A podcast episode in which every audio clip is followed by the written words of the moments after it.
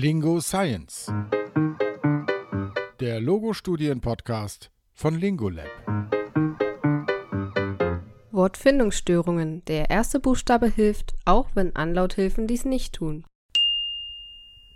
Die Patholinguistinnen Antje Lorenz von der Universität Potsdam und Lindsay Nichols, Professorin im Department Cognitive Science in Sydney, Australien, publizierten im Jahr 2007 eine Therapiestudie mit neuen Erkenntnissen zu der Wirksamkeit von Cueing-Strategien bei Wortfindungsstörungen.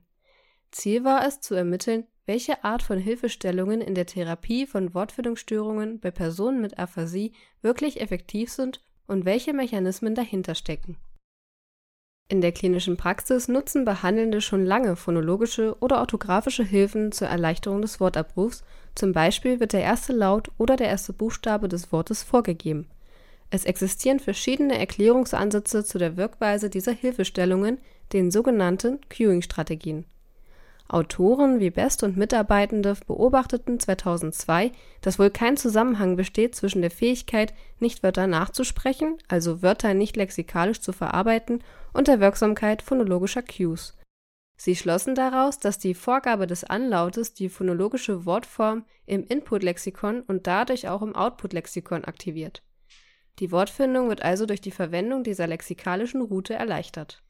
Ganz anders sieht es bei schriftbasierten Hilfen aus hier stellte die Gruppe um Best einen direkten Zusammenhang zwischen der Effektivität von Buchstabenhilfen und der Lesefähigkeit von Nichtwörtern fest. Sie folgerten, dass Schrifthilfen genau wie Nichtwörter sublexikalisch, also über die segmentale Route, direkt verarbeitet werden können. In einer anderen Studie von Bruce und Howard aus dem Jahr 1988 wurde jedoch die Hypothese aufgestellt, dass Schrifthilfen nur dann effektiv sein können, wenn phonologische Hilfen dies auch sind vor diesem Hintergrund stellten die Autorinnen Lorenz und Nichols für ihre Therapiestudie zwei zentrale Fragen. In welchem Zusammenhang stehen Buchstabenhilfen und die nicht-lexikalischen Verarbeitungsfähigkeiten? Und wie stehen orthografisches und phonologisches Cueing in Verbindung? Die generelle Frage nach der Effektivität von Cueing-Strategien ist bedeutend, da es sich bei Wortfindungsstörungen um ein häufiges aphasisches Symptom handelt, für das vielfach phonologische oder orthografische Hilfestellungen in der Praxis angewendet werden. Es gibt aber Evidenz dafür, dass die jeweiligen Cueing-Strategien nicht für alle Personen mit Aphasie und Wortfindungsstörungen gleichermaßen wirksam sind. Außerdem zeigte sich, dass auch im Falle einer erfolgreichen Anwendung der Hilfen die Effekte in vielen Fällen nicht nachhaltig waren und nur wenige Stunden bis Tage nach der Therapiesitzung anhielten. Die Vermutung liegt nahe, dass die Effektivität des Cueings, ob phonologisch oder orthografisch, abhängig ist von dem zugrunde liegenden funktionalen Defizit in der Wortverarbeitung. Deshalb untersuchten die Autorinnen die Wortverarbeitungsleistung der Probandinnen mit einer Reihe an Prätests, die eine genaue Betrachtung individueller, erhaltener und beeinträchtigter Kapazitäten ermöglichen es wurden die auditiv-phonologische Wortverarbeitung, die visuell-orthografische Wortverarbeitung, die semantische Verarbeitung und schließlich die Benennleistungen bei drei Personen mit Aphasie überprüft. Die Probandinnen waren zwischen 33 und 66 Jahren alt und waren zwischen drei und neun Jahre Post-Onset mit flüssiger oder nicht flüssiger Spontansprache und mittelschweren bis schweren Wortfindungsstörungen die Prätests ermittelten trotz leichter Einschränkungen der Semantik bei allen Probandinnen eine Störungsursache vorrangig auf postsemantischer Ebene, entweder innerhalb des Lexikons oder beim Zugriff auf das Lexikon. Für die Therapiestudie bekamen die Probandinnen in zwei Übungsphasen mit je drei Sitzungen eine Aufgabe zum mündlichen Benennen von schwarz-weißen Strichzeichnungen, die auf einem Bildschirm für wenige Sekunden präsentiert wurden die abgebildeten 224 Wörter wurden in Übungsitems und Kontrollitems aufgeteilt. Die eine Hälfte der Bilder erhielt einen phonologischen Cue. Hier wurde vor dem Zeigen der Zeichnung der Anlaut gegeben. Die andere Hälfte der Bilder erhielt einen orthografischen Cue. Dabei wurde der erste Buchstabe direkt vor der Präsentation der Zeichnung gezeigt. Die Kontrollitems wurden aufgeteilt in Items ohne Cueing und sogenannte ungesehene Items. Damit sollte überprüft werden, ob ein vergleichbarer Übungseffekt auch ohne Hilfestellung eintritt und ob es eine Generalisierung auf ungeübte Wörter gibt. Eventuelle Übungseffekte aus den Sitzungen wurden wenige Minuten danach und mit zeitlicher Verzögerung von 24 Stunden überprüft. Eventuelle Generalisierungseffekte auf ungesehenes Wortmaterial wurden nur nach jeder abgeschlossenen Übungsphase und im Follow-up eine Woche später getestet.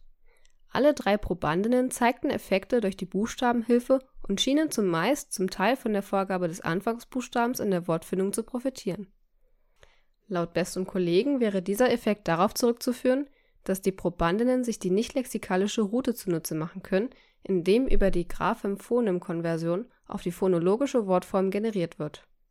Allerdings waren die Leistungen aller Probandinnen beim Lesen von Nichtwörtern in den Prätests beeinträchtigt, sodass diese Hypothese an dieser Stelle verworfen werden muss. Die beobachteten Fehler sprechen aus Sicht der Autorinnen vielmehr dafür, dass trotzdem eine lexikalische Verarbeitung bei der Lösung der Aufgabe stattgefunden hat. Semantische Paralexien Konkretheitseffekte und die beeinträchtigten sublexikalischen Fähigkeiten lassen auf eine Nutzung der semantisch-lexikalischen Route schließen. Von drei Probandinnen profitierte nur eine von den akustischen Anlauthilfen in den Übungssitzungen. Den anderen zwei Probandinnen war das keine Unterstützung. Beide zeigten auch im Nachsprechen von Wörtern Schwierigkeiten.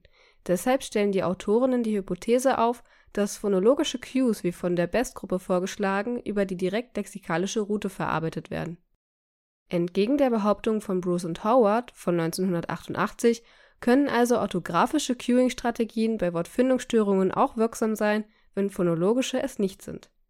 Diese Differenz in der Effektivität der beiden Cueing-Arten erklären Lorenz und Nichols mit der unterschiedlich langen Präsentationsdauer der visuellen und auditiven Cues.